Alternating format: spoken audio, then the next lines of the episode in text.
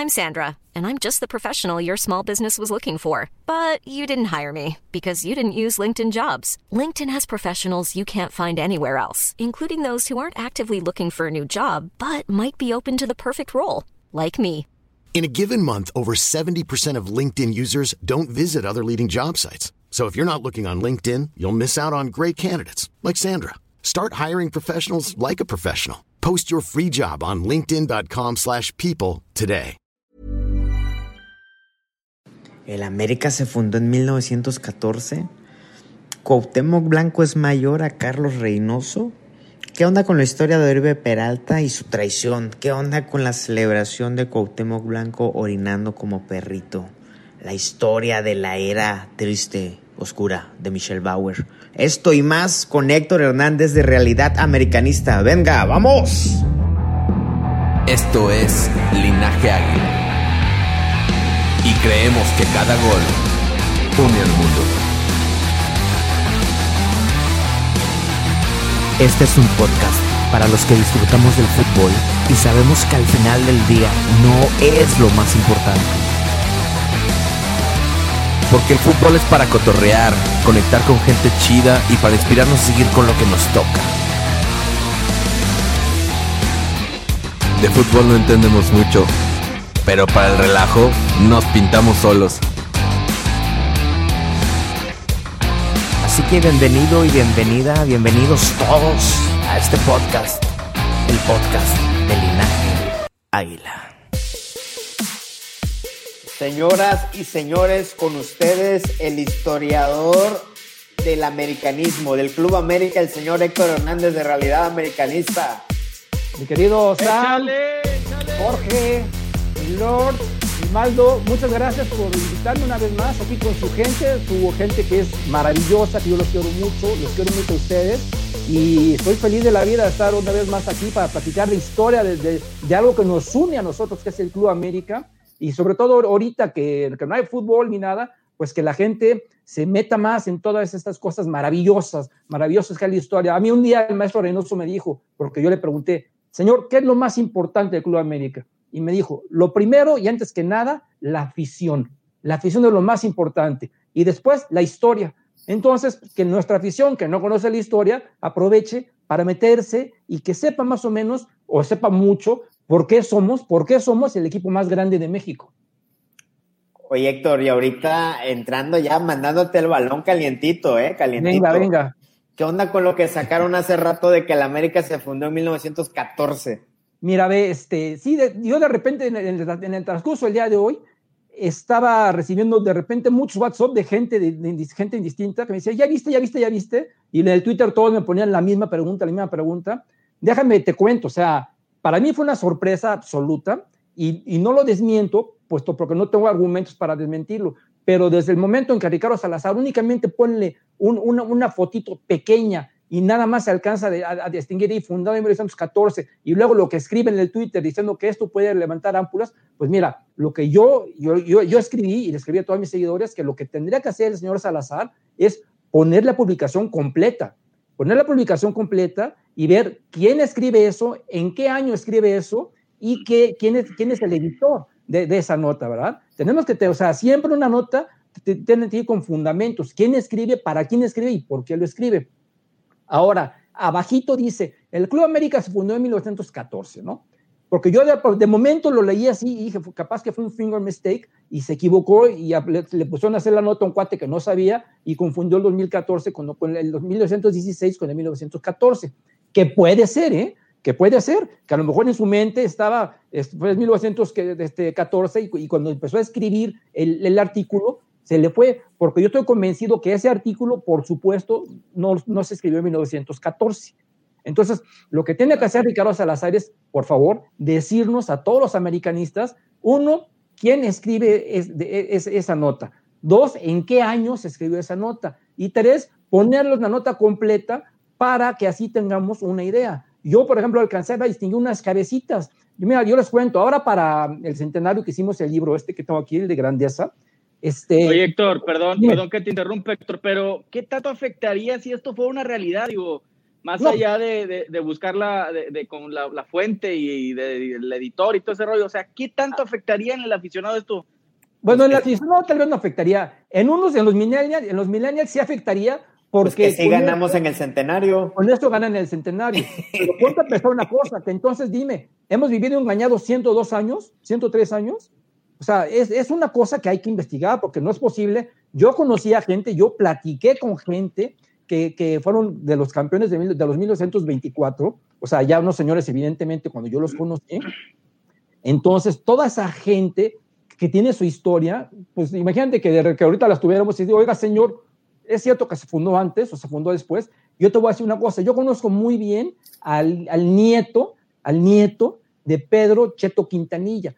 Pedro Cheto Quintanilla es ni más ni menos la persona que diseñó esto y que le puso Club América, él, él, hizo todo eso, él, fue el que, la mente es de él. Entonces yo evidentemente voy a buscar a mi amigo para decirle, oye, ¿cómo ves? A lo mejor, evidentemente el señor ya no está, ¿verdad? Pero a lo mejor teniendo unas referencias de fechas, podremos llegar a alguna conclusión. Yo, yo lo que quería es ver las fotos, las fotos, las caras de, las, de la imagen que pone Ricardo Salazar, para que así yo te decía, cuando, cuando hicimos este libro, una de mis funciones era en fotos antiguas, investigar quién era cada uno de, los, este, de los jugadores. Si se dan cuenta, ahora eches un clavado al libro y, fíjense todo, o sea, recuerden que yo hice todos los pies de texto de todas ¿Cuál parte? ¿Cuál parte?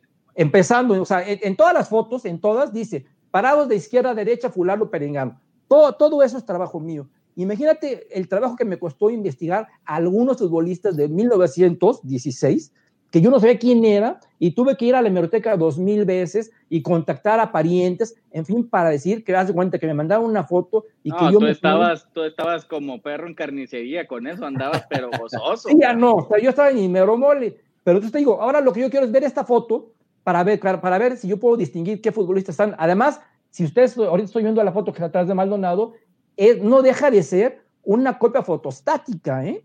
O sea, estamos hablando que es una lo Dices, lo dices porque Maldonado parece una, una foto, una fotocopia.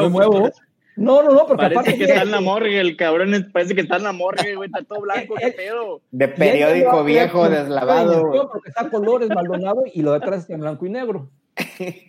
Pero entonces, mira, ¿qué efecto tendría en la, en la afición? Yo te aseguro que el efecto sería que los millennials dirían, wow, wow, wow, ganamos el centenario. Ahora, te lo voy a voltear, Jorge.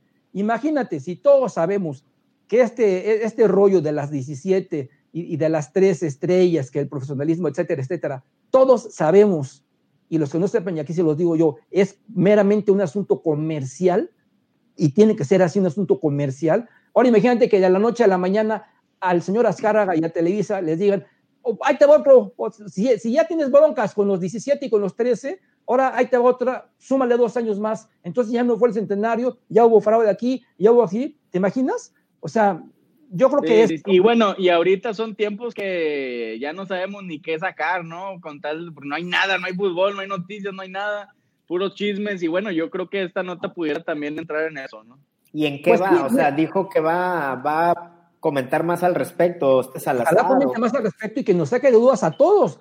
Pero lo primero que tiene que comentar, lo primero que tiene que comentar Ricardo Salazar es quién escribió eso, en qué año y qué publicación es. Esas tres cosas son fundamentales, porque a lo mejor lo escribió una persona que no, que, no, que no trabajaba en ningún medio y es así alguien escrito porque sí. Entonces, necesitamos saber quién lo escribió, en qué año lo escribió y para qué medio, o sea, quién lo publicó. Son tres cosas fundamentales. Entonces, una vez que sepamos eso, pues ya nos va a quedar la duda de que si sí fue así, porque toda la vida, y me refiero a toda la vida, hemos vivido engañados. Porque esto no está desde que yo estoy trabajando aquí, ¿eh? O sea, yo toda mi vida he sabido que el Club América, por eso se llama Club América, porque eh, lo fundó en el 12 de octubre de 1916. Mm, Ahora, buen argumento, muy buen argumento. ¿Perdón, Jorge? Muy buen argumento ese, digo. Pues sí, o sea, entonces, este, y, y, evidentemente la gente está diciendo, no, pues sí ganamos el centenario porque en 2014 sí fuimos campeones, etcétera, etcétera. Entonces, está bien, está bien, es que tiene. Que la gente se emocione, es, es, es, es parte de, es parte de que la gente se emocione, pero no tenemos nosotros que tomar con certidumbre eso hasta no tener todos los datos en la mano. Y entonces yo le voy a preguntar a Ricardo Salazar, si es cierto esto, ¿por qué lo dice hoy? ¿Desde cuándo trabaja Ricardo Salazar en Televisa? Desde que yo tengo gusto de razón. No, hombre, no ¿Estás de acuerdo? Entonces, es su empresa. O sea, es su empresa. Sí, o sea, si se enteró el día de hoy, tiene que decir, hoy me enteré de esto porque estuve esculcando unos, este, unos libros y, encontré esto. Entonces, ah, o sea, ahora sí que el que, el que nos metió a todo el mundo en este embrollo es Ricardo Salazar y él, ojalá, espero, que tenga el, este, el, buen, el buen gusto de sacarnos de dudas. Yo se lo pido, por favor, Ricardo Salazar, sácanos de dudas. O sea, no te estamos desmintiendo ni mucho menos. Nada más queremos información para poder nosotros también opinar. Nosotros más carnita, ¿no? Más carnita, más carnita. Claro. Y al decir nosotros no me refiero a mí, me refiero a todos, porque es algo que nos refiero a, todos, así de... Es como si a ti, Sam, te dicen, ¿sabes qué? Que resulta que naciste dos años antes. Cácara, con razón me veo más jodido, güey. Con razón. Imagínate. Ahora todo tiene sentido, cabrón. Todo tiene sentido. Porque es muy común que de repente te digan, ¿sabes qué? Que aquel no es tu papá, ¿no? Eso sí es, o aquella no fue tu ah, mamá. Bueno, bueno, ¿Qué pasó? Bueno, eso es muy seguido eso pasa. Pero sí, entonces vamos, vamos, a, vamos a esperar a ver qué nos dice Ricardo Salazar y, y qué bueno, qué bueno que la gente que nos está viendo, ojalá la gente le haya quedado claro esto. Todavía el día de hoy no podemos afirmar que sí o que no. Y ya, y en el dado caso que sí, ya me estoy yo imaginando la conversación que va a tener Ricardo Salazar con Emilio Azcárraga. ¿Estás de acuerdo? De acuerdo. Porque por lo menos ya le, ya le pegó al avispero, hombre. Claro, está afectando a su empresa, a su equipo. O sea, me refiero de Azcárraga. Entonces, vamos a ver, a, ver en qué acabe esto, pero como dice Jorge, este, nos tiene que dar más, más, carnita. Se vale todo, se vale todo. pero ya, ya nos dejó un tema bastante candente por el momento. Bueno, ya hay otro candente, ¿no, Lord? Vamos a sacar algo ahí de, Maldonado ahí, este, candente para que el, linaje se vaya para arriba, cabrón.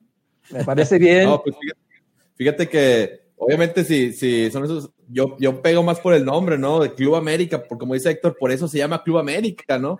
Más que nada por el, más que por lo, porque si ganamos el centenario, ¿no? O sea, eso le importa a mi compadre este que está aquí, porque él todavía le duele tanto ese, ese día. Este, pero bueno. Sí, sí, sí. Pasamos a lo que sigue, Sam. Venga, venga. Oye, ¿cómo, le, cómo, cómo estuvo, Héctor, esto de, de Cuauhtémoc y Carlos Reynoso que ganó el Cuau ahí en tu balón, balón mundial, balón de oro? Ah, pues eh, mira, simple sencillamente te lo resumo de esta manera. Fue el voto millennial, ¿ok? Fue el voto millennial. Claro. Porque, y era lo que iba a pasar, ¿no? Ya, ya lo sabíamos. Era, yo, yo siempre me quedó claro, pero yo en mi mente, en mi mente, pensando en aspectos futbolísticos absolutamente, me quedó claro que la final iba a ser Reynoso contra Cuauhtémoc. Así diseñaste la eliminatoria, o sea, diseñaste dos grupos. Un draw de tenis, entonces hice 16 sembrados, eh, o sea, con base a mi ranking de Real Americanista. Entonces, Pero sí sabías de un lado uno y del otro. Exactamente, entonces puse aquí al uno, aquí al otro, así, para que no se fueran a enfrentar en, en, semifinales o algo así, ¿no? Y, y mira, tuve tan buena suerte o, o, o, buen ojo que las semifinales fueron el uno contra el 4 y el 2 contra el 3. O sea, el 1 contra Tena, o sea, el 1 Reynoso contra el 4 Tena y el 2 Cuauhtémoc contra el 3 Cristóbal Ortega. Entonces. Sí, no, estuvo buenísimo esa. ¿eh? Eh, ahí, ahí la gente sí eh, tuvo este, coherencia y supo que estamos hablando de las cuatro figuras de la historia del Club América. Así, invariablemente. Pero luego aquí ya entra el asunto, el asunto del gusto, ¿no? Yo tuve, además, hasta el maestro Reynoso me escribió y me preguntó, oye, Héctor, este, ¿tú estás haciendo esto por popularidad o estás haciendo por logros futbolísticos? Y le dije, mire, maestro, yo lo estoy haciendo, pues yo como, como hombre de fútbol, como que me gustaría que la gente opinara como, los, como fueron de, rendidores en, el terreno de juego. Pero definitivamente Cuauhtémoc, que también le mando un abrazo y es brother, la, Cuauhtémoc es Cuauhtémoc y todo el mundo adora a Cuauhtémoc.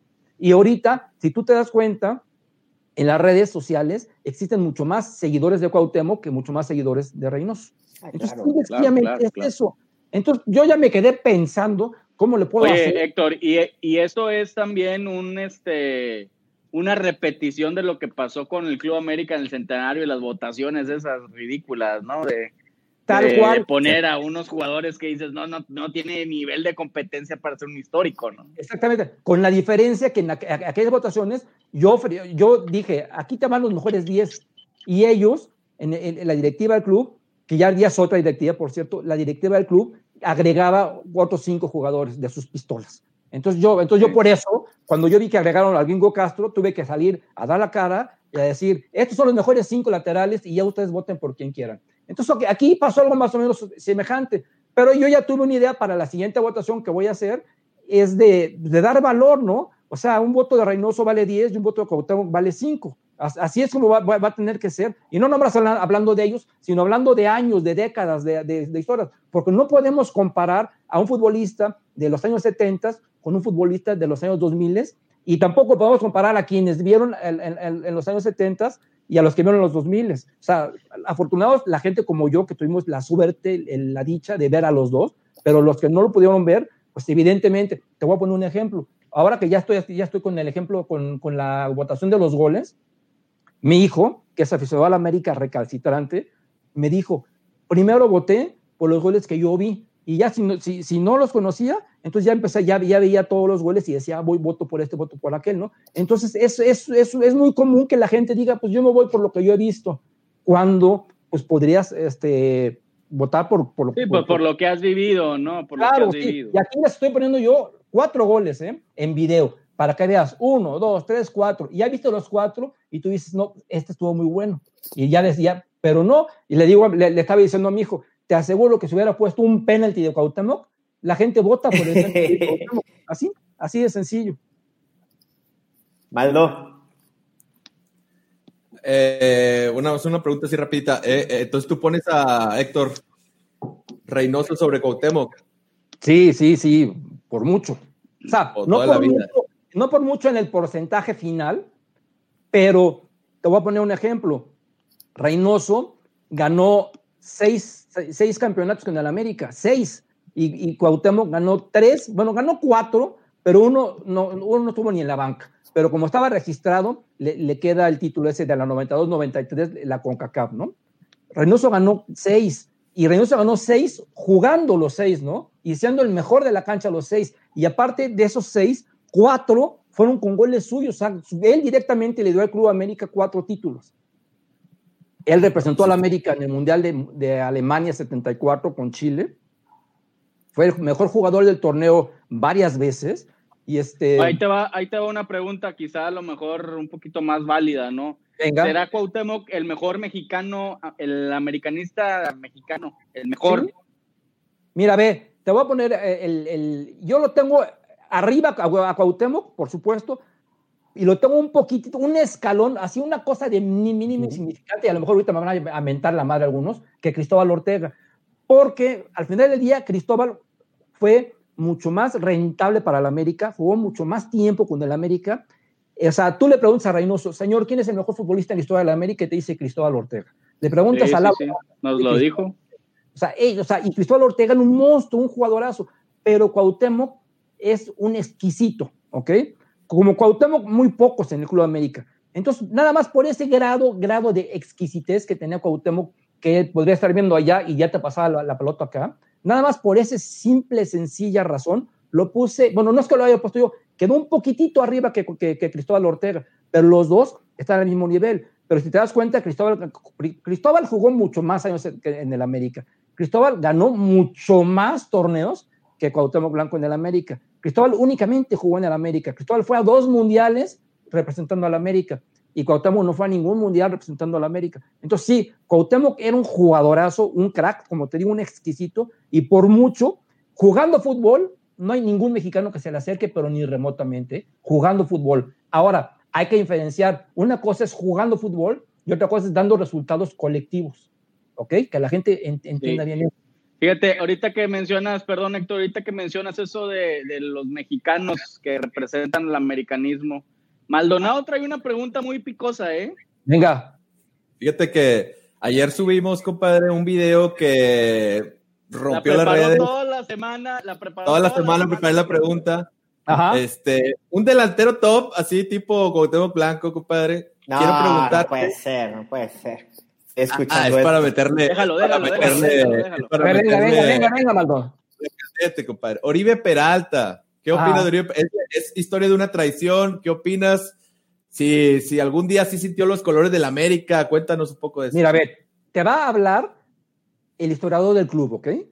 No, no, no, te va a hablar, no te va a hablar el aficionado. No te, va, no te va a hablar el aficionado. O sea, no, el aficionado. Yo, yo lo tengo que ver, o sea, fríamente. En el América han habido más de mil jugadores, más de mil jugadores en toda la historia, ¿ok? Más de mil. Y este señor Oribe Peralta es ni más ni menos que el onceavo, onceavo máximo goleador en la historia del club. El onceavo. ¿Sabes lo que estamos hablando? Está arriba de bueno, esos mil no son delanteros. Benítez, está arriba de gente como el Pata Bendita, está arriba de gente como Bijik, o sea, está arriba de gente muy importante. ¿Qué significa eso? Que el señor jugó cinco años en el Club América y fue un guate rentable.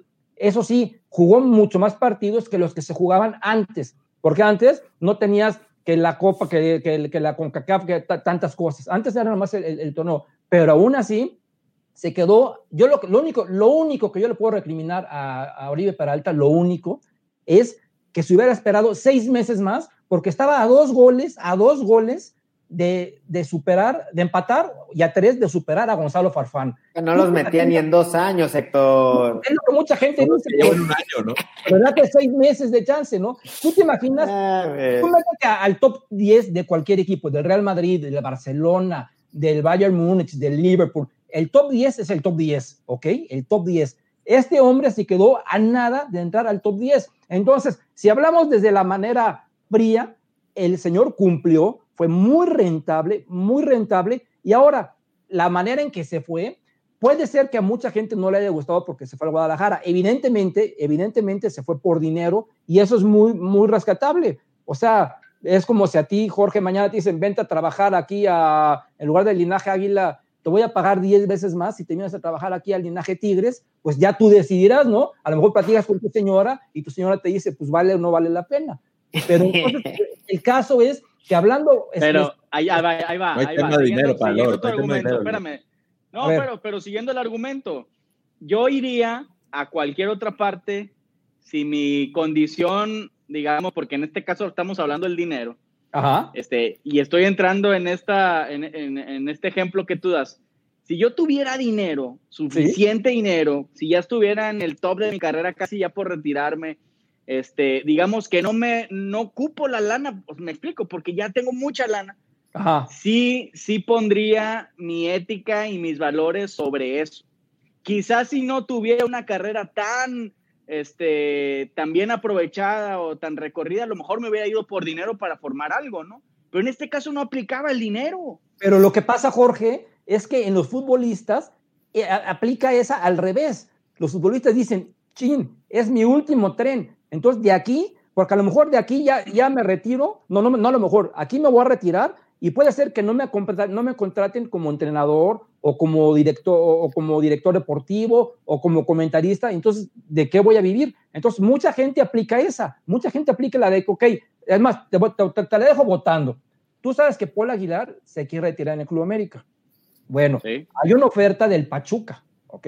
Hay una oferta del Pachuca. Y es el último contrato, es el último contrato de Paul Aguilar. Entonces, Paul Aguilar está pensando, híjole, yo me quiero retirar en el América, pero es mi último tren, ¿eh? mi último tren. Y, está llegando el Pachuca, y el Pachuca... Pero te la compro, te la compro, te la compro si, fue, si, si Oribe se hubiera ido hasta Santos, pero se fue a Chivas. Pues sí, pero se fue a Chivas siendo el capitán. Y mira, no aplica, no aplica. Y, aparte debe estar porque al hombre le ha ido fatal. Y, vaya. Karma, karma. los americanistas lo repudian, allá lo repudian más todavía. Entonces, creo que se equivocó. Yo creo que se equivocó en tomar e, esa decisión. Ahí está, está, está, está. Traición. Pero Lo, lo entiendes con desde un punto de vista utilitario, ¿no? Claro, sí, absolutamente profesional. Y Pero desde el punto de vista americanista es una traición y se mamó. Mira, yo cuando me dijeron Oribe se va, cuando me dijeron Oribe se va a ir, yo no lo podía creer porque era el capitán, ¿estás de acuerdo? Y el capitán, el capitán no se va. Pero luego, pues ya se fue y, no fue el primero, ¿eh? O sea, muchos han pasado, se han ido al Guadalajara, etcétera, etcétera. Me costó trabajo, pero luego ya frío, frío, pues ya pensé. Y lo único que yo le escribí a Oribe, le dije, ¿sabes qué, Oribe? Yo en tu caso, yo no me hubiera ido, sino hasta no meter dos goles. Y ya, si no metes dos goles a seis meses, bueno, ya, ni modo, ahí te quedaste. Yo, eso hubiera hecho Héctor Hernández, ¿no? ahí va, ahí va. Por ahí va mi argumento. Ahí va mi argumento para seguir tumbando esta, esta hipótesis tuya del dinero.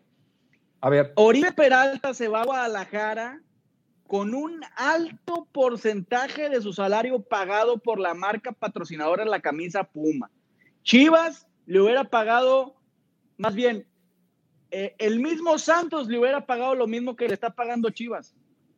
Te lo, te lo puedo hasta asegurar, no firmar, ¿verdad? pero te lo puedo asegurar porque gran parte de la transacción pasó por Pumas y sigue pasando por Pumas. Por Puma, perdón, por Puma, por la camisa, no tanto por el Guadalajara. Sí.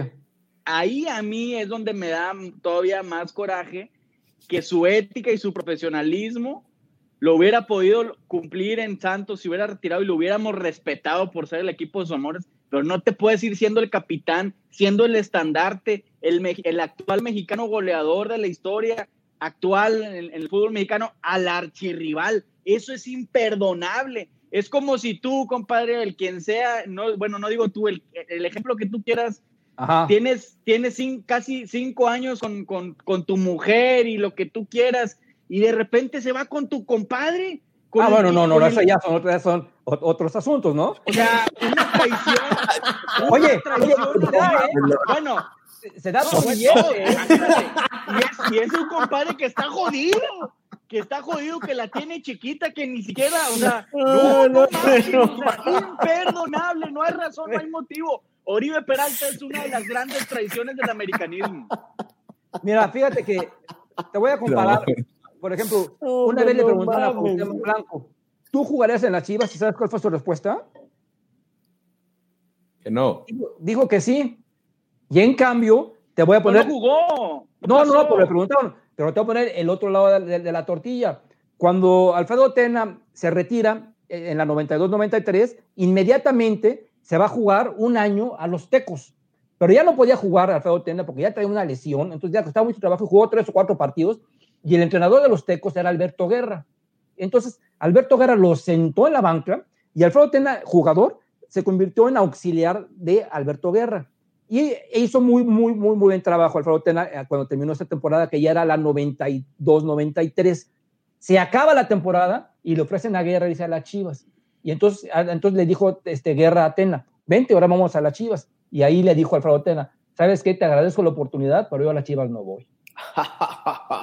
Pero estamos hablando de Alfredo Tena, un cuate que jugó 20 años en el América, que nació en el América, que ganó todo con el América, que es nuestro capitán, es tu capitán, el tuyo, el tuyo, es nuestro capitán universal. Entonces, eh, yo ahí, si hubiera sido Alfredo Tena, y sí, yo me suicido, ¿no? Pero estamos hablando de, un, personaje que llegó comprado del, Santos y que ya había jugado en, 17 equipos. Entonces, yo también como que no le veo tanto, tanto tanto coraje eso, sí, o sea, sí me molestó lo de los dos goles y sí de, momento dije, ay, ¿por qué a las Chivas? Pero luego dije, bueno, pues, ¿por qué a las Chivas? Pues porque el hombre ya es su, último, su, último tren. Oye, él sabía de los dos goles. ¿Perdón? Él sabía que le faltaban dos goles para meterse al top 10. Por supuesto que sabía. Y yo, yo me la pasé este, publicándolo durante siempre, siempre, siempre, siempre. Y, esos dos goles, ¿sabes cuáles fueron? Esos dos goles, ¿sabes cuáles fueron? Contra Tigres en la final fue uno. No, no, el Penal, el penal. Sí, el penal y la que falló aquí en el universitario. Sí, ahí están los dos Increíble. Y al final se toma una foto el señor con los aficionados Tigres y con su maletinzote que no alcanzó a salir en la foto. Sí, sí, me, corto uno si no fue así. Bueno. Oye, yo tengo dos preguntas. Venga, venga, Maldo.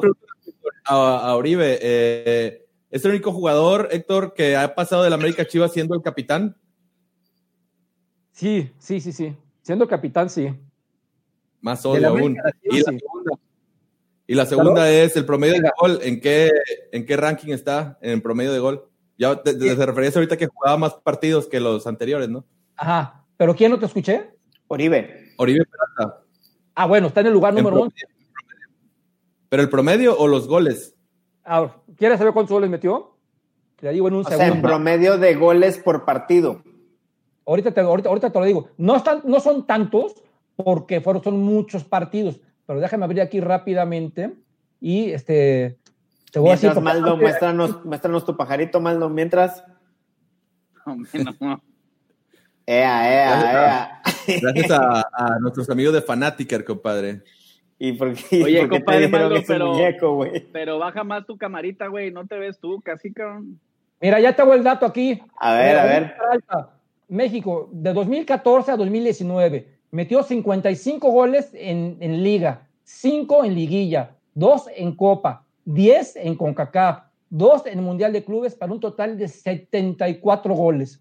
Y Gonzalo Farfán metió 76 y Gonzalo Farfán los metió en 10 años. O sea, Gonzalo Farfán en 10 años metió 76 goles. Y Oribe Peralta en 5 años metió 74 goles. Ahí está la diferencia. Es mucho mejor el promedio de Gonzalo. ¿Y tienes el dato de partidos jugados de ambos? No, no los tengo a la mano, pero te los, pero te los saco. Pero sí te los saco. Y evidentemente Gonzalo tiene el doble porque jugó, si jugó cinco años más, ¿no? Pero, o sea, haz cuenta que aquí. Pero jugó menos torneos, ¿no? Jugó menos torneos. Sí, porque eran torneos largos. Entonces probablemente no tenga el doble de juegos, ¿no? No sé lo si que compensaba que, equipos, ¿no? No, no, sí, porque lo que pasa es que eran torneos largos y aquí, o sea, olvídate de, cuántos torneos sean. Compadre, me está saliendo Oribe fan. No, no, no, no, no. Fan, ¿eh? Nada más. ¿Cómo no? No, ¿cómo no? ¿Cómo no? Las cosas sobre la mesa. Pero sí. No, no, me está saliendo Oribe fan. Me jugó, más partidos, jugó más partidos, por supuesto que jugó más partidos Farfán, porque olvidémonos de los torneos. Oribe jugó cinco años y Farfán jugó diez años. Entonces, obviamente jugó más partidos Farfán. Oye, Héctor, hoy en la mañana te mandé ahí un texto que leí de un fragmento de, Juan Villoro sobre el festejo de Cuauhtémoc. Mira, ve. Y ahí puso del, como contexto de que Félix, Félix Fernández, ¿no? Se llama, él tenía como que una, una identidad de más intelectual. Y cómo estuvo toda esa historia, porque es un festejo muy recordado de Cuauhtémoc Blanco anotando un penal, orinando como perrito. Sí, sí, mira, te voy a contar, este, ese partido. Oye, a mí me gustaría que Maldonado hiciera el festejo para las generaciones que no alcanzaron a verlo, que Maldonado pudiera hacerlo ahí a cámara, más o menos, a ver cómo fue el festejo, porque muchos no lo vieron, ¿no? Venga, venga.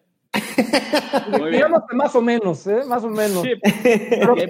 mañana, mañana pueden ver la foto, la voy a publicar mañana en, en, la, en la sección que se llama Classic Shot. Porque ahora, ahora, que me la pediste, Sam, me puse a buscarla y mañana va a publicar para que la vean. Pero los platico que pasó ese día.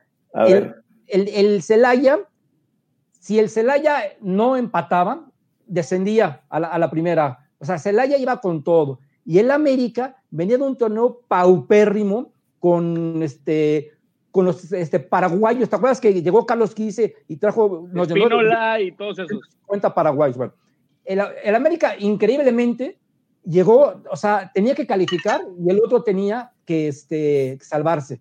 Entonces, el Celaya salió con todo, con todo, con todo, con todo, y nos iba ganando 1-0. Luego empatamos con un penalti que no era de Cuauhtémoc. Luego el Celaya nos metió otro gol, nos iba ganando, y faltando ya cinco minutos, pum, pum, pum, pum, otro penal y también discutidón.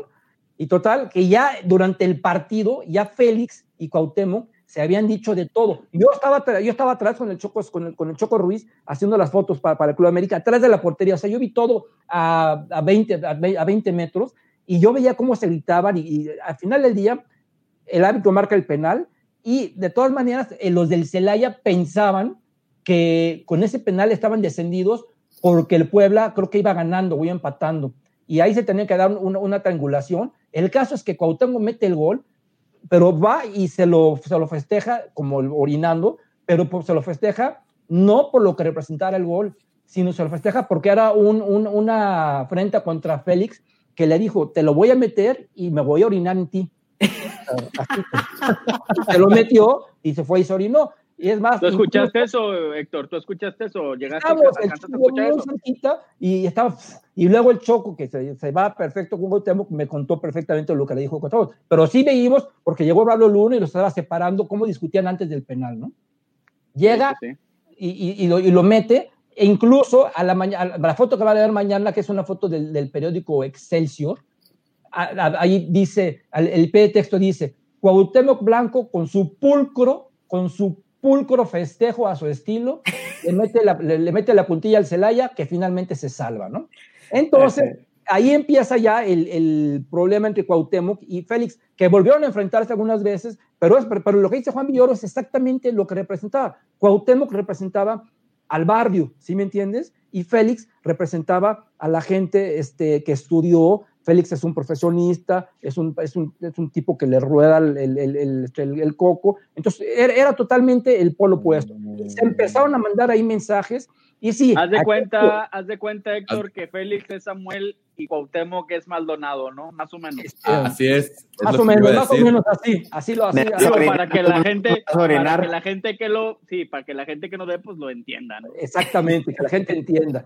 Y entonces, digo, se volvieron a enfrentar y luego sí, hubo cualquier cantidad de, de, de, de, choques y de dimes y diretes, ya sabes. Y Cuauhtémoc es mucho mejor futbolista, años luz, claro. que Félix Fernández. Y Félix Fernández tenía una sección en el, en el Reforma, en el periódico Reforma, en el, en, en el diario Cancha. Que, y la verdad, Félix escribe muy bien, ¿eh? muy bien escribe Félix.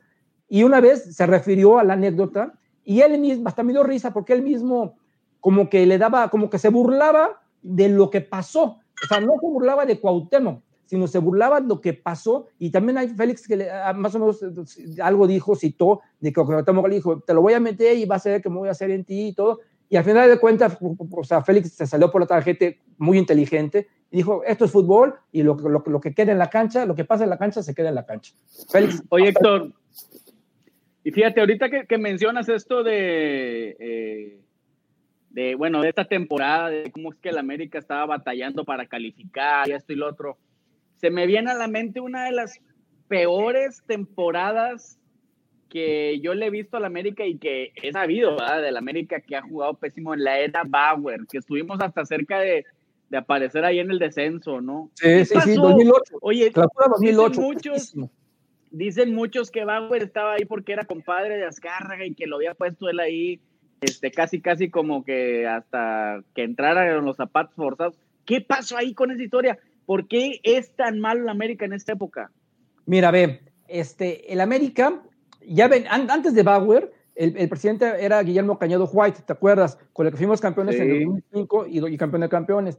Luego, este, la, la, la cosa con Guillermo Cañedo era que él no vivía en México, él vivía en Miami. Entonces, no era un presidente presencial es la palabra. El equipo, después de que fuimos campeones con Mario ¿Quién Carrillo. movía los hilos si no era Cañedo? Eh, no, pues dejaba aquí a Cañedo a, a, larga distancia y aquí tenía, estaba, estaba Pedro Portilla, está, ya estaba John de Luisa, estaba Del Río, okay, okay.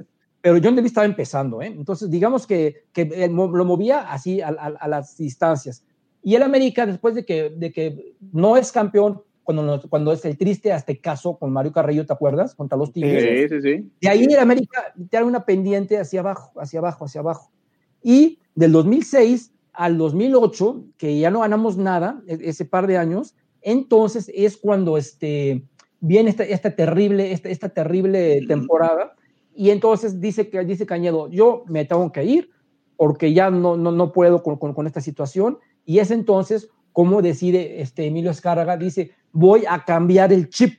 Y en lugar de poner a una persona que ha estado toda la vida en el fútbol, voy a ponerme a una persona de mi entera confianza, porque Michel era un directivo, alto directivo de Televisa en ventas. O sea, Michel, yo, inclusive yo lo conocí porque él era el hermano de Alex Bauer, entonces yo lo conocí, mucho tiempo antes, y este, y él, él, era buenísimo para las ventas, sobre todo para las ventas este, de, este, de, de, televisiones, de cablevisión, era donde empezó Michelle Bauer, y se ve que, Ascara le tiene mucho aprecio, y es un hombre que sabe, Michelle Bauer sabe mucho del área administrativa.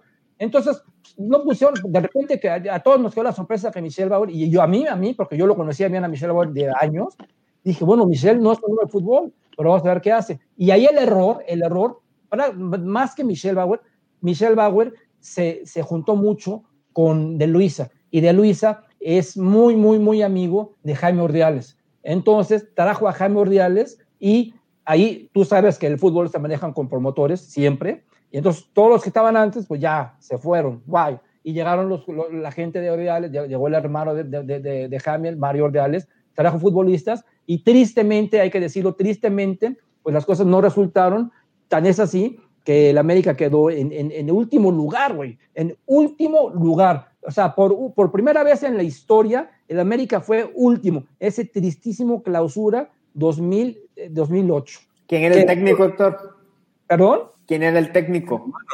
Era Rubén Omar Romano. que no ganó un solo partido de liga. Em, empezó el ruso Railovsky y a los cuatro, mira, ganó los primeros dos partidos. Los siguientes dos los perdió. Entonces, para la jornada cuatro, púmbale, vámonos. Llega Rubén Omar Romano y Rubén Omar Romano de la jornada 5 hasta la jornada 16, el hombre no ganó uno, perdió todos y empató uno por ahí. Oye, ¿el ruso venía de, de haber llegado a la final de la Sudamericana? Exacto. Para mí, para mí, desde mi punto de vista, se precipitaron quitando al ruso. Porque no puedes quitar a alguien después de cuatro partidos cuando tienes dos ganados y dos perdidos. Para o sea, sí tenía madera el ruso. Sí, lo que yo pienso es de que más bien ya, ya habían hablado con, con Romano y ya lo querían poner. Es, es, mi punto de vista. Finalmente, bueno, ya llega Romano y entonces cuando ya le dicen a Bauer, vas, púmbale. Entonces se va ya Guillermo Cañedo, llega Michelle Bauer y este, pues hace una revolución, trae muchos futbolistas y realmente pues no le fue nada bien a, a Michelle Bauer en lo absoluto. No pasó nada con el América porque recuerdas que todo el 2008 y el, y el primero de 2009 no calificamos. Fueron tres torneos seguidos que el América no calificó. Luego ya finalmente Michelle Bauer trae a Chucho Ramírez, ¿recuerdas? Y con Chucho Ramírez sí. finalmente, finalmente calificamos a, a, un torneo. Aquel, aquel partido cuando debuta Diego Reyes y mete un gol, ¿te acuerdas? Contra el Santos Laguna en la última jornada. Y entonces a partir de ahí como que empezó a mejorar un poquito. Pero realmente no pasaba nada con el América. Y luego pum, vale, vuelve a caer abruptamente en el 2011 y ahí es cuando ya este Guillermo, este, ¿cómo se llama? Azcárraga dice, ya no, no se puede, ya la gente repudiaba a Ordiales, ya la gente repudiaba a, a Michelle Bauer y en ese inter se dio lo que platicamos de, de la pistola de, de, Ángel Reina con Aquivaldo Mosquera. Entonces, ya, ya, ya, eran problemas, ya eran muchos problemas dentro de la cancha. Y ahí, por ejemplo, trajeron de bombero a mi querido amigo Luis Roberto Alves Sague y no lo dejaron trabajar, no lo dejaron trabajar. Y le toca para la de malas el asunto de la pistola. ¿Cómo Entonces, está eso? O sea, en, en un entrenamiento, sí saben que, que, Ángel Reina pues, es al más tomar, ¿no? Ahora sí que literal. Sí, sí. Y entonces, en un, en un entrenamiento, pues ahí no, no le gustó, no le gustó una entrada que le hizo Aquivaldo, y este, para no tu cuento largo, pues se acabó el entrenamiento y me lo han, o sea, yo no estuve ahí, pero me lo han contado gente que estuvo y que lo vio, y salió publicado en varios, en, en varios este, periódicos, que se fue a, al, a su coche, agarró la pistola, regresó al vestidor y púmbale, se la sacó en el vestidor. Entonces la gente se quedó así y dije, güey, ¿qué, güey, ¿qué está pasando? Entonces ya llegó Sage, se los llevó a los dos a, a, las oficinas. Y Sage, le sacó otra pistolona más grande. No, todavía no, todavía no. Eso fue ya años después. ah, bueno, bueno. Pero para la mala suerte de, de, de los dos, se viene aquel triste partido contra las Chivas Rayadas del Guadalajara, en donde la defensa juega infame, ¿te acuerdas? Que Navarrete se come un gol, un tiro de esquina, que se le deja aquí a creo que era bueno. Navarrete se comió quién sabe cuántos goles, ¿no? También. Y acabando, acabando la, el partido entrevistan a Ángel Reina y se aventó una declaración de 10. O el sea, capitán de chocolate, ¿qué, qué dijo? Una defensa de agua defensa de, agua. de chocolate. Capitán de chocolate. Entonces, este, ya después de eso, yo aquí en mi cabeza, yo sabía que Ángel Reina acababa de decir, no voy a volver a jugar nunca en la historia del Club América, como fue. Y al Oye, poquito, Héctor, yo, yo, yo este me acuerdo de Reina en sus mejores momentos. ¡Crack! Le, le se mandé un tweet a Raúl Sarmiento y me lo contestó. Ajá. Y, le, y yo le, le, preguntaba, oye Raúl, ¿tú crees que Ángel Reina tenga las cualidades de convertirse en algo como Cuauhtémoc Blanco? Y Raúl me contestó, tiene las cualidades, está de él que se lo proponga, ¿no? Sí. Digo, no pasó ni, ni cerca, ¿no? Tú le veías cualidades así bárbaras a Reina jugaba, lo debutó Reynoso, lo debutó en el León en la segunda división, y, y, Reynoso me hecho es como mi hijo Ángel Reina.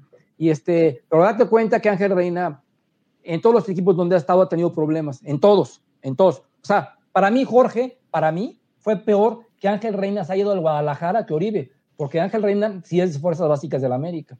Entonces, mira, tú recordarás que Ángel Reina, la siguiente temporada. Eres Oribe fan, eres Oribe fan. Viene a la América y en el Estadio Azteca nos mete un gol de último minuto y nos gana. ¿Y te acuerdas cómo la celebró? Sí, sí, sí, sí, O sea, para que veas, para, así, ese es Ángel Reina. O sea, ese es Ángel Reina. Entonces, este, y sí, con muchísima clase. Te voy a decir una cosa, ¿eh? Tome nota. Ángel Reina es el único, único campeón goleador del Club América, el único que no es delantero es medio. Todos los demás campeones del Club América han sido delanteros. El único campeón goleador que no fue Ángel Reina. Toma ah, esa, toma esa. O sea, de que el hombre jugaba fútbol, juega, juega muy bien. Pero bueno, muchas veces tienes que coordinar lo que tienes aquí con lo que tienes en los pies. De acuerdo. ¿Cómo, ves esa, Maldo? Muy bien, compadre. Fíjate que esa era Bauer. Me acuerdo mucho de Guillermo Ochoa. Tú sabes que yo soy Memo fan. Yo también, ¿eh? Sí, siempre nos salvaba de las, de las goleadas. Siempre perdíamos 2-0, 3-0, pero siempre se sobresalía, ¿no? Por eso se hizo bueno, ¿verdad? Porque le, tupían. Exacto. es la historia de en todos los equipos, ¿eh? En, Francia, En, España, obviamente, ¿quiénes son los mejores porteros? A los que les llegan, les llegan, les llegan, les llegan. Sí, exacto. Fíjate que en mi historia del americanismo he visto a porteros muy buenos como Adrián Chávez, como Adolfo Ríos, Guillermo Ochoa, pero muy malos también como Navarrete, como Sebastián Saja. Este, para ti, Héctor, ¿quiénes son los tres mejores porteros en la historia de la América? Sí, así te la dejo. y los tres peores, y los tres peores. ¿no? los, tres peores. te, digo los mejores tres y los mejores, los, tres peores. Obviamente, el mejor portero, no hay, todo el mundo sabe quién es el mejor portero, es Héctor Miguel Celada, años luz, años luz, o sea, entre ¿Por Celada. Qué? ¿Por qué? Hay, hay, hay un abismo de impresionante por, sus, por su calidad como arquero, por lo que representaba en la cancha, por el liderazgo que tenía y por los títulos que nos dio, o sea, fue inclusive mundialista con su selección y campeón del mundo. Luego el segundo, en el, segundo mejor portero en la historia del Club América, ese sí, no lo vimos jugar ninguno de nosotros, pero es el único portero, el único que ganó cuatro campeonatos de, de liga, que es Nacho de la Garza, que ganó todos los cuatro torneos de los 20, el 24, 25, 25, 26, 26, 27, 27, 28. Luego fue también ese seleccionado mexicano en la Olimpiada de Ámsterdam 1928 y ya no le alcanzó para llegar al Mundial de Uruguay en 1930 porque ya estaba, ya, ya estaba de edad madura, ¿no? Y luego el tercer portero, en mi opinión, en mi humilde opinión, y con base al algoritmo que yo tengo de torneos jugados, partidos, aciertos y qué tanto nos diste y qué tanto no nos diste, me voy directo al grano y se llama José Adolfo Ríos. Esos son para mí los tres mejores porteros en la historia de Club América. Y si me dices los cinco, te digo, el cuatro es Memo Ochoa y el cinco es Moisés Muñoz. Pero me preguntaste tres, entonces ahí están los tres.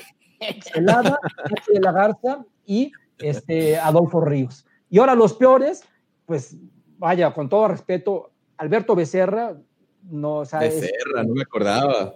El número uno.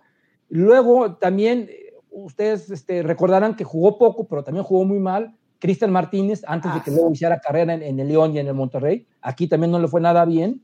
No era tan malo, no, no era tan malo. Falló mucho. se descurría, ¿no? Es que falló mucho. es que aparte estamos hablando, Jorge, estamos hablando de gente que no jugó mucho, ¿ok?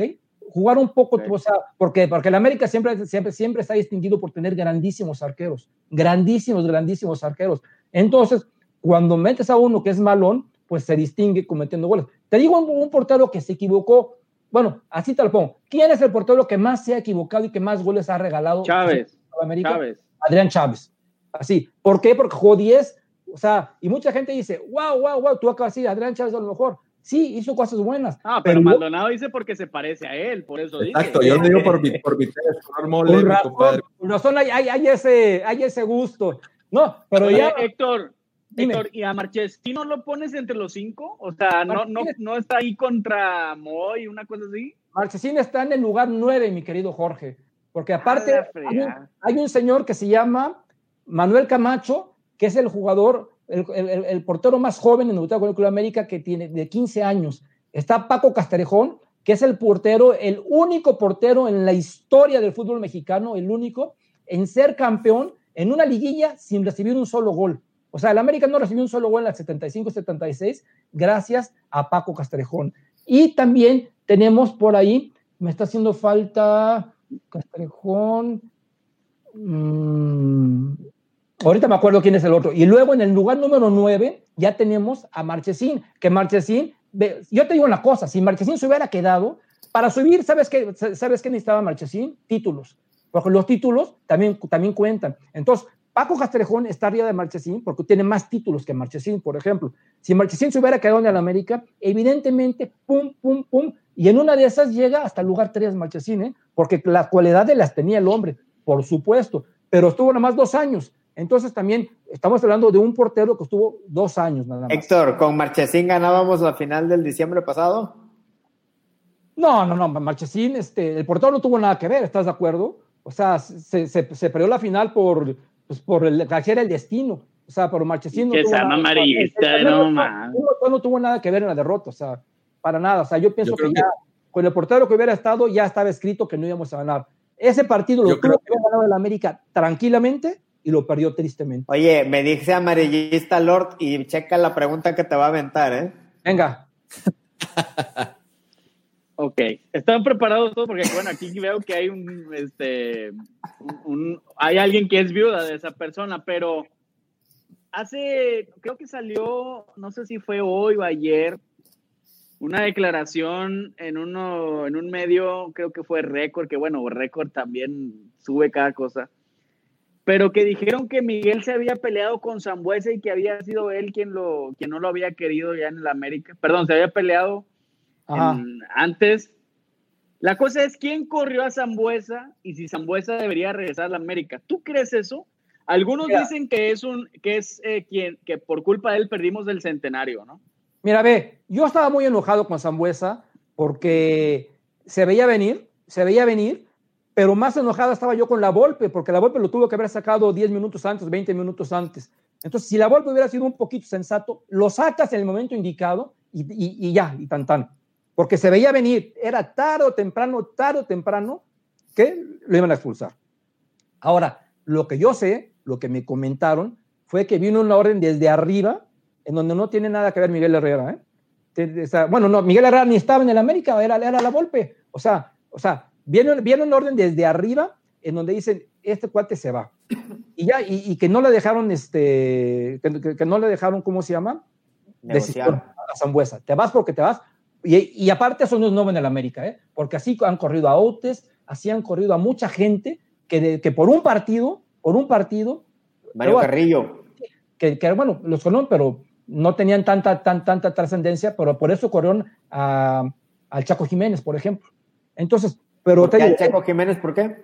Por el Aztecaso, ¿te acuerdas? Mm, sí. Bueno, pero volviendo a esto, yo sé que esta, e, esta um, situación fue de arriba, es lo que me contaron. Oye, Héctor, y cuando dices, cuando dices de arriba, ¿es de a mero, mero arriba donde ya no hay arriba? está la Volpe, está el presidente, que ya no era Ricardo, entonces había un ente ahí que no sabemos quién era, y arriba de ese ente está el dueño y hasta ahí llega, ¿no? Y hasta ahí llega, sí.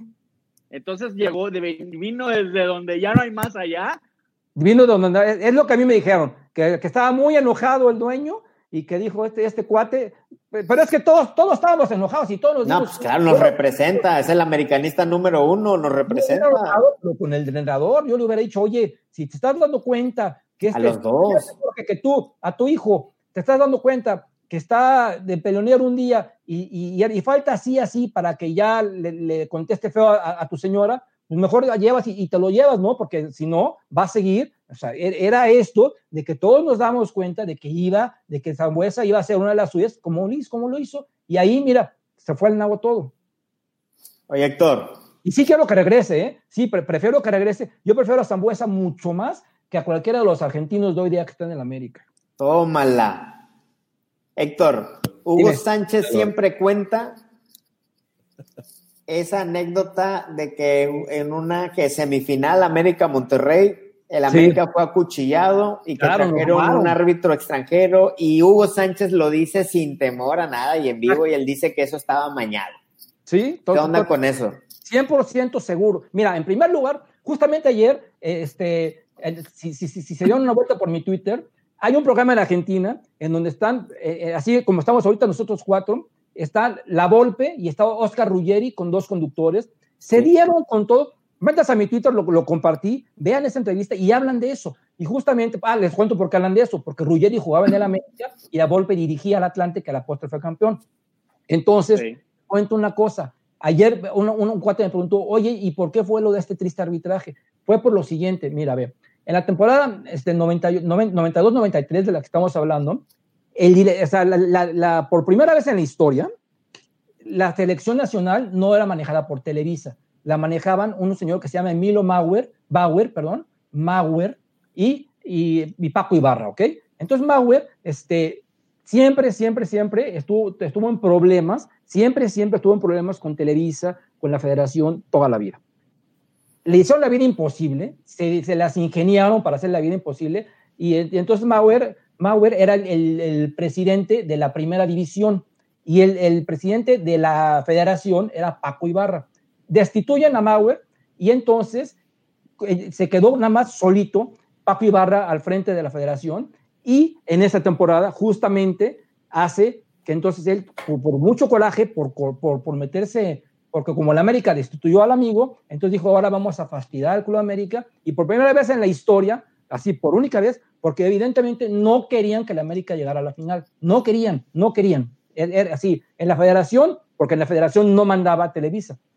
Fue el único año que la federación no mandaba Televisa.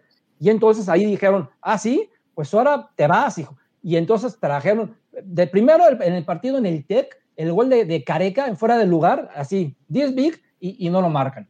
Y luego regresamos al partido en el Azteca, metemos tres goles, tres goles, y, y Ulloa, de nefasto árbitro eh, de Costa Rica, nos anula los tres. O sea, yo estaba en el estadio, o sea, yo, no lo podía creer, porque te anulan uno por dos, pues ya tres, y entonces este, Hugo Sánchez lo dijo así, así, Hugo dijo, nos quitaron esto porque teníamos ya el problema de Televisa contra la federación. Y aparte, aparte les cuento de que era justo cuando iba a venir la Copa América por primera vez. Y Hugo Sánchez eh, eh, estaba manejando ahí, Hugo Sánchez como el líder que es, estaba recién creado el draft en México. Entonces Hugo Sánchez llega del Real Madrid al América y se entera con que aquí en México hay una cosa que se llama draft y que están casi casi prostituyendo a los futbolistas. Entonces Hugo alzó la voz desde el día uno y a, los, federativos no les gustó eso de Hugo. Y luego viene la Copa América y entonces Hugo dijo, habló con, las, con los seleccionados y, Hugo quería crear un motín para no ir a la Copa América si no quitaban el draft.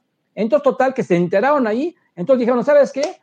Vamos a hacer que la América pierda cuanto antes y vamos a hacer que este hombre se vaya. Y le dijeron, o sea, y, y, después de eliminar a la América, alguien le dijo a los dueños de la América, ¿sabes qué? O te deshaces de Hugo Sánchez o te va a ir peor. Y por eso Hugo Sánchez tuvo que cortar abruptamente su contrato con la ah, América y regresarse a jugar a, a, España. Al Rayo Vallecano, ¿no? Sí, exactamente, y lo descendió con un penalti que falló, porque si no, si no, el América iba, iba, a estar en el obscurantismo total. Oye, oye, ¿cuál fue el argumento para traer un árbitro de afuera? Ah, nada más, que, que era un buen árbitro, que era un buen árbitro, y como era un partido de alto riesgo, así, era un partido de alto riesgo, necesitaban, en pocas palabras dijeron, nosotros aquí no tenemos ningún árbitro competente como para, como para que pueda pitar esto. Y nada más te puedo decir que se comió, o sea, fueron tres goles que por ahí, en, la, en, en, aquella época, en esa época estamos hablando de 1993, todavía la regla de, de, que si estás en línea, todavía esa regla era offside en, en, ese año. Pero los otros dos, véanlos por favor, no estaban en línea, salieron perfectamente. Pedro Pineda y, creo que el otro fue Marteloto, salieron perfectamente y el que, el que sí estaba en, fuera de lugar creo que era el de Sague. Pero, caray, o sea, el América con meter un gol calificaba, ¿eh? Con uno porque había, el criterio del que estaba arriba de la tabla calificaba. Y entonces metía uno y con el gol de Careca era 1-1 y el América ya con ese gol calificaba, tan tan. Nos anularon tres. Ah, o sea, está diciendo que Hugo Sánchez pudo haber sido campeón con el América. Bueno, fue campeón y luego pudo haber sido campeón de liga también. Claro que pudo haber sido campeón, porque teníamos muy buen equipo. Teníamos muy buen equipo. O sea, en, en la final le ganábamos al Atlante. Ah, y eso fue lo que le dijo Ruggeri, porque ya Ruggeri le dice a la Volpe, si hubiera sido el América el que jugara contra el Atlante, el, o sea, los no tendrías nada. O sea, o sea, el América hubiera sido campeón. No que ustedes agarraron al Monterrey, que venía ya desahuciado después de que había dado todo contra el América, y les metió en el baile que les metieron. Pero si nosotros hubiéramos llevado a la final, el América hubiera sido campeón y la Volpe, sí, sí, sí, sí, ya sabes, ya sabes cómo es la Volpe. véanlo, véanlo, está en mi Twitter, ahí, en arroba Real América, para la gente que lo está viendo, que lo está viendo y lo quiere ver, vean ahí, está, está de los primeros tweets, muy buena la conversación. ¿Y Ruggeri por qué se fue? Ruggeri se fue porque Argentina tuvo una, tuvo una eliminatoria paupérrima para el Mundial de, de, Estados Unidos, Y, y, tuvieron que ir a jugar un repechaje, creo que contra Australia, efectivamente, que tuvieron que volver a jugar a, poner a jugar a Maradona. Entonces, iban a estar trayendo y llevando todo el tiempo a, a Ruggeri, y entonces Panchito Hernández dijo, ¿sabes qué onda? No me conviene que Ruggeri esté yendo y viniendo, yendo y viniendo. Entonces decidió que, que se fuera a Ruggeri y trajimos a ese toroncazo llamado, llamado Davor Josic. Ruggeri, la rompió jugando en México. Oye, Héctor, hablando de estas semifinales ahí medio, medio raras, este, del América, aquella contra el Morelia, donde se disputaron los tiempos extra, cuando ya los jugadores estaban en el vestidor. Oye, no me acuerdo de esa, güey. Mira, ve, esto es épico, esto que te voy a contar es épico. ¿Cuál fue esa? ¿Cuál fue? Eso solo pasa en México, eso nada más pasa en México. Mira, ve, en la temporada 87-88, desde la temporada anterior, la 86-87, se les ocurrió la grandísima idea de que iban a contar los goles de visitante. Y la gente pensaba que el gol valía doble, y, o sea, se hizo un relajo que afortunadamente en la temporada 86-87, en esa liguilla, no hubo necesidad de, recurrir a, estos este, este, situaciones para desempatar. Pero le toca a la América la semifinal contra el Morelia en el 87-88 y el reglamento decía que valían los goles de visitante en el segundo partido únicamente los 90 minutos porque en el juego de ida no había tiempo extra. Entonces, el juego, el juego de ida hubo 90 minutos, en el juego de vuelta 90 minutos y ahí se terminaba de contar los goles de visitante y el que hubiera metido más goles de visitante calificaba. Esa decía la regla. Entonces, va el América a jugar a Morelia, semifinales 87-88, y empatamos a dos goles. Viene bien el domingo en el Estadio Azteca, y en un partido trepidante, excelente partido, empatamos a dos goles en los 90 minutos. Entonces, ¿qué? Tiempo extra. Te estoy diciendo que fue un partidazo, y en el tiempo extra, Morelia mete un gol, y el América, mucha gente pensó que tenía que ir por dos goles. El América fue por un gol, un golazo de Tena, y empatamos a tres. En ese momento el árbitro pita, se termina, y los de Morelia se van, púmbale, porque pensaban que habían ganado por el, por, por, el, por el tercer gol, que era que lo contabilizaban con gol de visitante. Entonces mucha gente se empezó a sacar onda, y yo no, te lo juro que yo no. Y es, una de las cosas que siempre he puesto en, en el video que hice de cuando le estoy refutando que el antiamericanista que sale despotricando diciendo que todos los títulos son robados, ahí le estoy poniendo eh, con, con, seña y letra el, reglamento, para que vean que yo no estoy mintiendo. Y yo me acordaba, yo dije, ¿por qué están yendo estos cuates? Para no hacerte cuento el lado, Jorge, los del Morelia se habían bañado en el vestidor y tuvieron que entrar, tuvieron que entrar a sacarlos, y muchos de la América ya también se habían ido feliz de la vida pensando que habían perdido, cuando entonces le dijeron al árbitro, llegó Tenny y dijeron al árbitro, oye, ¿qué onda? O sea, ¿por qué se van si estamos empatados, no? Hay que, hay, que tirar penaltis. El árbitro tuvo que ver el reglamento y decir, ay, güey, si me equivoqué. Tuvieron que pasar 45 minutos, ir por los jugadores del Morelia, lo sacaron.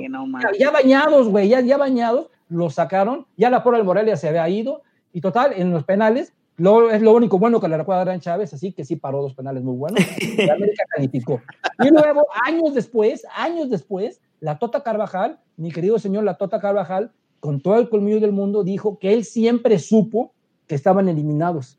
O sea, que se tenían que ir a penaltis y que no habían ganado. Pero al darse cuenta de la situación, de que, no, de que el árbitro no sabía ni cómo se llamaba, dijo, vámonos. Y, o sea, queriendo ganar, ¿no? Y, y, y ese dijo Carvajal, la verdad es que yo sí sabía y me quise aprovechar la situación y finalmente no se dio.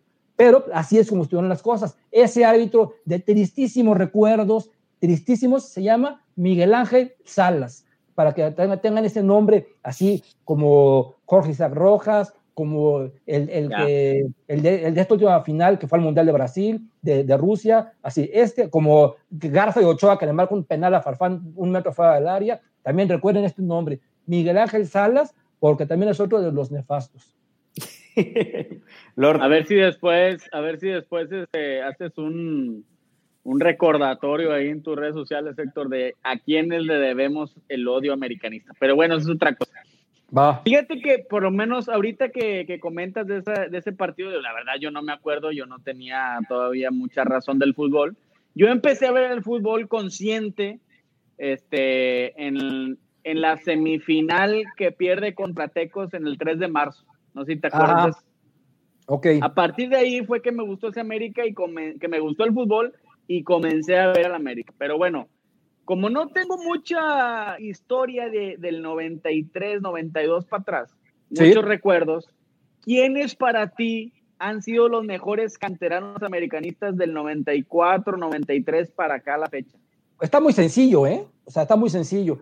El América se ha distinguido. Bueno, pues es que esas pinches preguntas las haces el pinche Samuel chingado, cabrón. Tener, el América ha por tener dos camadas, por llamarles de esta manera, dos generaciones muy buenas, que es la generación de los 80s y la generación de los 90s. En esta generación de la que me habla Jorge está Cuauhtémoc Blanco, Lara, Villa, Sánchez Yacuta, Edson Astivia, este, Salas también jugó por ahí. Es, eh, de, de, los que nosotros conocemos, los mejores. ¿Víctor Salas o cómo era? Cuauhtémoc, Villa, Lara, Sánchez Yacuta y Edson Astivia. Esos cinco que triunfaron, ¿no? Luego por ahí se quedó Miguel Ángel Salas, jugó también por ahí un partido, este, este Ari Yair Fenoy, también jugó este Cano, que no pasó nada con Cano, pero luego de esos ya no, ya no pasó nada con nadie. Estamos hablando de ellos debutaron entre 91, 92, 92, 93 y 93, 94. Estamos hablando de estos que te estoy diciendo. De ahí hay un vacío y nos vamos a ir hasta un señor que se llama Francisco Guillermo Ochoa Magaña, ¿ok? Bien. Y que, que, estamos hablando de un top.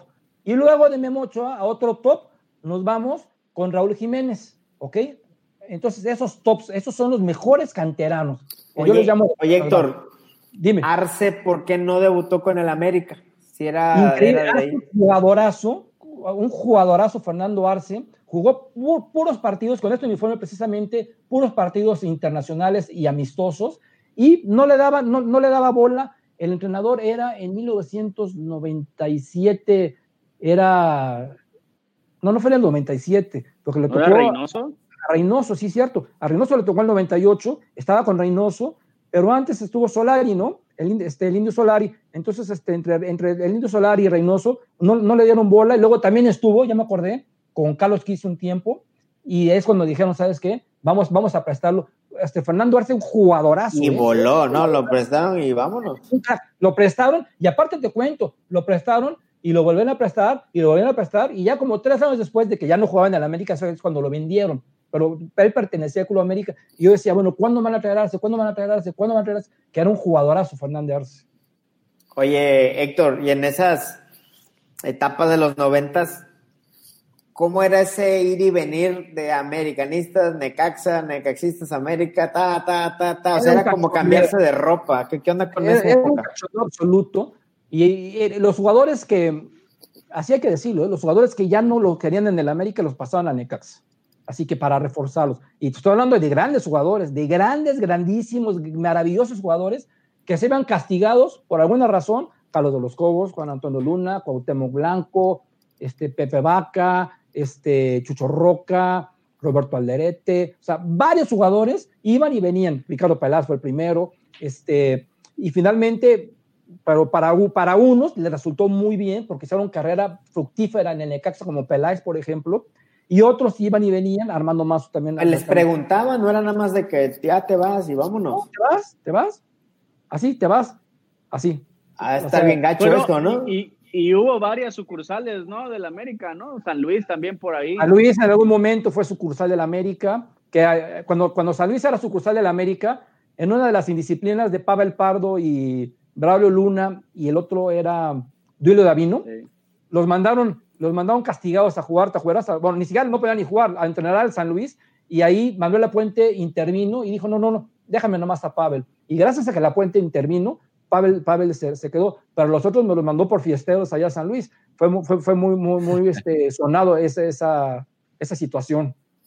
Hay una foto por ahí, ¿no? También de Memo Ochoa jugando con el San Luis, ¿no? Ah, claro, sí, porque te, por, por, ahí ya era la sucursal en segunda división, y entonces este, jugaba con el San Luis, con el Real San Luis se llamaba. Memo Oye, ¿en algún momento Televisa no tenía tres equipos en primera división? El Atlante alguna vez, cuando, cuando, el, sí? señor Burillo, cuando el señor Burillo era eh, el que mandaba en el Club América, que, que fue en, en 1998 exactamente, el Atlante también era, pertenecía al Club América, y luego ya pues, se va Burillo y ya se, se rompe el lazo. Y también había ese intercambio, ya no era entre dos camisetas, eran tres camisetas, o no era tanto con Atlante. Fue más sonado con el Necaxa. Al Atlante, ¿sabes a quién mandaron? A Sague. A Sague, sí, nos contaste. Cuando llega de. Boca a América la primera vez, dice, yo no quiero a Sague aquí. hijo". Y a Luis García también, ¿no? A Luis García, pero a Luis García lo mandaron comprado. O sea, Luis García se fue porque de la, porque me, América... eso me dolió, pero A mí no también. se imaginan, ¿eh? Qué bueno que dices No, eso, man. Porque mucha gente, mucha gente piensa que porque Luis García Luis García, no cumplió en el América. Luis García, claro que cumplió en el América, jugó dos años y medio en el América y metió cualquier cantidad de goles. Muy rentable Luis García, igual que muy rentable resultó, por ejemplo, Osvaldo Sánchez cuando jugó con el América. O sea, que hoy día no le caiga a la gente ya es otra cosa. Pero cuando jugaron ahí, o sea, lo importante es que den resultados y, lo- y lo- y los señores cumplieron. A mí cuando dices que, tal cual que Luis García se fue, a mí también me, me- me dolió mucho porque Luis García era un jugadorazo. ¿Por qué se fue? Pues porque el América trajo a Peláez y trajo a Sague, y entonces no cabían todos, entonces ya dijimos, pues vamos a vender a, a este señor al Atlante. Se fue vendido, ¿eh? Vendido, y fue campeón goleador con el Atlante. Ahí te la dejo votando. Maldo. Sí, sí, sí, fue. eh, Luis García fue, yo creo que de mis primeros ídolos, así delanteros impresionantes. Pero bueno, Sí, jugadorazo. no quiero Luis. llorar, no quiero llorar acá. Llora, compadre. Yo recuerda al gran Luis García con esas medias vueltas inolvidables, güey. Este, Héctor, Venga. hace algunos dije quizá para ti una barbaridad tremenda. Fue eh, en un episodio de que hablamos de Guido cuando se fue.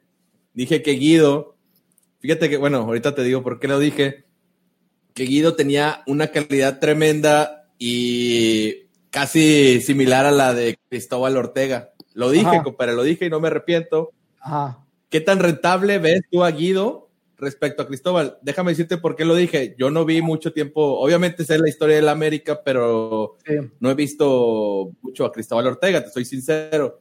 sí. En cambio a, a Guido, pues vi. Yo lo tengo en un top de- en, cua- en cuanto a calidad de jugador. Quizá Sí. en cuanto a logros, pues no nada que ver, pero en cuanto a calidad, lo tengo en el mm, top. Ajá. Mira, ve, o sea, este Guido es un jugadorazo. No me cabe la menor duda que fue el mejor jugador de la América el último año. También hay que decir que él estuvo dos años, tuvo un primer torneo infame, tuvo un segundo Sí, torneo sí, sí. regular y tuvo un año completo, o sea, dos torneos muy buenos. Es un jugadorazo, ¿ok? Y, y dio muy buenos resultados, muy buenos resultados. Y realmente hay que decirlo también, hay que decirle también a la gente que se notaba tan, tan su, su buena labor porque la América carece, carecía de otros jugadores del mismo nivel que él. Entonces él tenía que hacer muchas cosas que otros jugadores no podían hacer. Entonces él es un gran jugador, es un futbolista maravilloso y tiene grandes facultades. Ahora estamos comparando a, un medio de contención de 1983 con un medio de contención del 2018, que, sea, que realmente antes sí era ir y venir, pero era un ir y venir este, calmado, trotando, o sea, o sea, iba y venía Cristóbal y estaba en todos lados. Imagínate lo mismo, así como Guido estaba aquí y estaba allá, Cristóbal era lo mismo, pero Guido a, a 200 kilómetros por hora y Cristóbal a 100 kilómetros por hora. Esa es la diferencia. Ahora, yo vi jugar a los dos, Cristóbal empezó como extremo y Cristóbal era muy, muy, muy técnico. O sea, Cristóbal, para que tengas una idea, cuando debuta, se lo iban a jugar un partido a Maracaná en el año de 1974, y como era morenito Cristóbal, es morenito Cristóbal Ortega, pensaban que era brasileño. Entonces pensaban que por- porque tenía muy buen, muy buen dominio de balón. Así le pasa a Maldonado, pero en Honduras. Yo pienso que soy hondureño, compadre. Entonces, Pero sí soy, sí soy. Entonces yo te digo, es, es, es difícil comparar, es difícil comparar Bueno, este, situaciones, pero y a mí que yo vi jugar a los dos, me dices con cuál te quedas, yo me quedo con Cristóbal por este, haz de cuenta, si los vamos a meter a jugar en una, en, una licuadora, ¿ok? Y vamos a organizar un partido, pero bajo las mismas circunstancias para todos, ¿ok? Entonces yo pienso que me estoy imaginando que Cristóbal corriendo 200 kilómetros por hora, igual que corre Guido 200 kilómetros por hora. Da- Dadas esas circunstancias, me quedaría con Cristóbal porque es más técnico. Pero, o sea, tú no viste a Cristóbal y, tú- y evidentemente lo que, tú mejor, lo, lo- lo- lo que has visto tú, a lo mejor es Guido, y tienes mu- mu- mucha razón. Si hacemos un, un- un top de los mejores medios de contenciones de los últimos 5 años, 10 años, evidentemente Guido es el, el número uno, sin discusión. Pero antes de Guido, antes de estaba Cristóbal, estaba también este, Carlos de los Cobos. Oye, Héctor, y, y en los, no, no, no, y en los últimos, y en los sí. últimos 20 años, Ajá, ¿en qué lugar más o menos estaría Guido? pues en primero, segundo, sí. O sea, ya habla. nos han hecho mucho la pregunta sobre Germán Villa y No, Guido no. Rodríguez. Es que, no, no, no, es que ahí sí, Germán es este, es un picapiedra, pum, pum, pum, y Germán ya le tocó la época de ir y venir, ir y venir. Creo que Germán te resiste más que Guido, pero Guido es más atleta que Germán, ¿ok? Ok. Ah, y yo pienso que Guido, se, o sea, Germán no se mete, o sea, no era de los jugadores que se meten al gimnasio. Hoy, día, hoy en día te obligan a meterte al gimnasio, es, es una obligación. Entonces todo eso eh, va evolucionando, es, es más técnico, mucho más técnico, mucho más técnico Guido que Germán Villa, mucho más técnico. Pero este, es- o sea, al momento de la verdad, yo creo que pues yo me quedaría con los dos, ¿eh? Para, para un equipo medio tiempo y medio. Ah, no, bueno, no, o sea, saliste por lo fácil. Es mejor futbolista Guido, así, sin duda alguna. Oye, Héctor, y bueno, también igual, bajo el mismo este, parámetro de tiempo y todo, Ajá. ¿quiénes han sido la- para ti las mejores duplas del América de los, de los noventas para acá? Pues mira, ve, la mejor dupla yo creo que ha sido la de Clever y, y el Piojo López. Y tenían atrás un señor que se llama Cuauhtémoc Blanco, que con eso pues la tenían que romper. y Casi que- nada, casi y nada. tenía que pasar lo que pasó, ¿verdad? Y también me gusta la dupla de, de Iván Zamorano con, con Patiño o con Lipatín.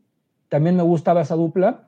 Y, y párale de contar, porque la dupla de- de- de Benítez y Jiménez, como, este, Jiménez estaba muy verde todavía, como para ponerlo al, al mismo nivel de, de las duplas estas. Estás hablando de duplas.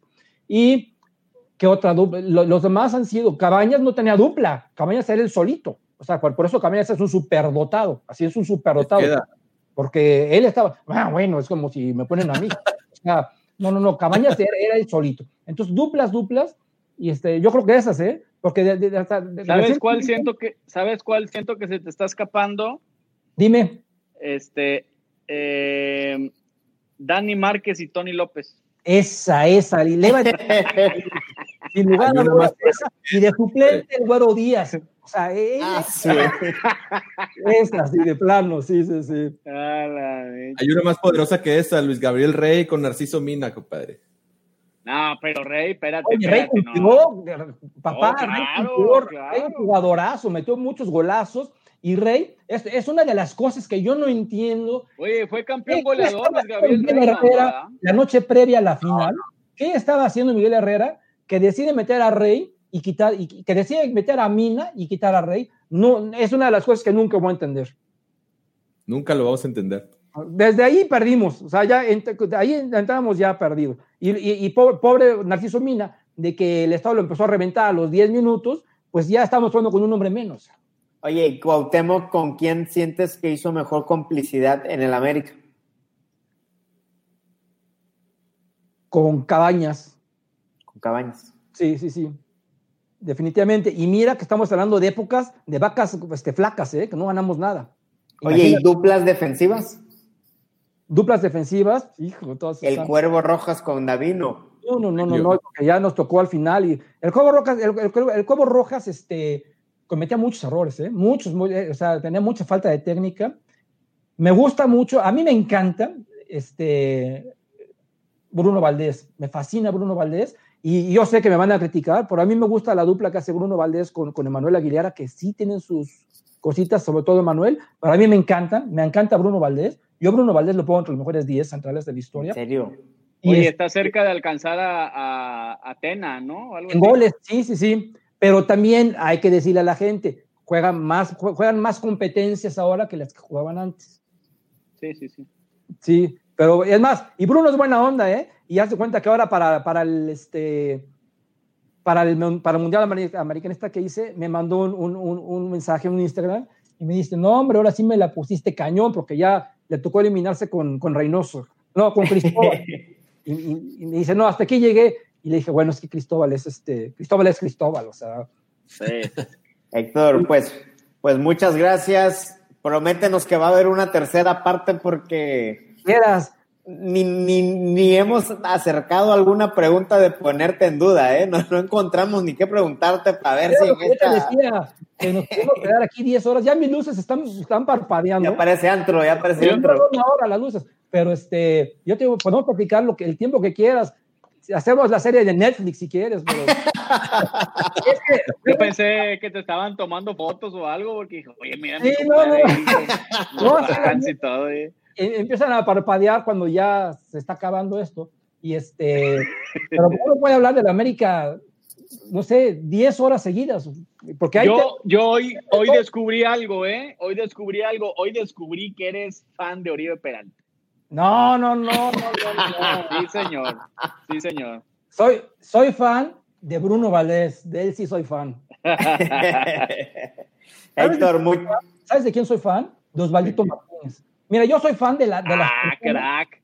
yo soy fan de las Osvaldo. personas que te ven y, y se les olvida que son futbolistas y te tratan como persona. Yo soy fan de esas personas. Y por ejemplo, Osvaldito Martínez, así es Osvaldito Martínez. Y Bruno Valdés también es así. Es Entonces, de la gente que te ve y que, y, y que no te ve así, sino que te ve igual, yo soy fan de esas personas. Y en cambio, hay muchos que te ven así. Entonces, que tú en la cancha los ves y dices, wow, y fuera de la cancha los ves y dices, mejor me voy. Así es, Lord Pudiente, Héctor. Ah, onda, yo quiero mucho a mi Lord. Yo sé que muy- lo dices de corazón, compadre. Claro que sí. Muchas gracias, Héctor, gracias. Este, aprendimos mucho. Ojalá ya con esto eh, Lord ya no esté reventando tanto a Oribe. Ya ves que se quita la playera y la quema y se hace viral y todo ese Me pedo. acuerdo el, el drama que hiciste cuando falló la S, que aventaste la playera. Y, o sea, lo tengo muy presente. Pero bueno, yo también me enojé, yo también me enojé. Qué vergüenza.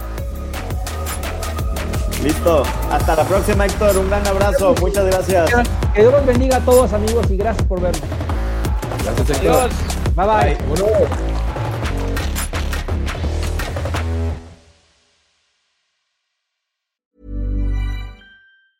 Planning for your next trip? Elevate your travel style with Quince. Quince has all the jet setting essentials you'll want for your next getaway, like European linen, premium luggage options, buttery soft Italian leather bags, and so much more. And is all priced at 50 to 80% less than similar brands. Plus, Quince only works with factories that use safe and ethical manufacturing practices. Pack your bags with high-quality essentials you'll be wearing for vacations to come with Quince. Go to quince.com slash pack for free shipping and 365-day returns.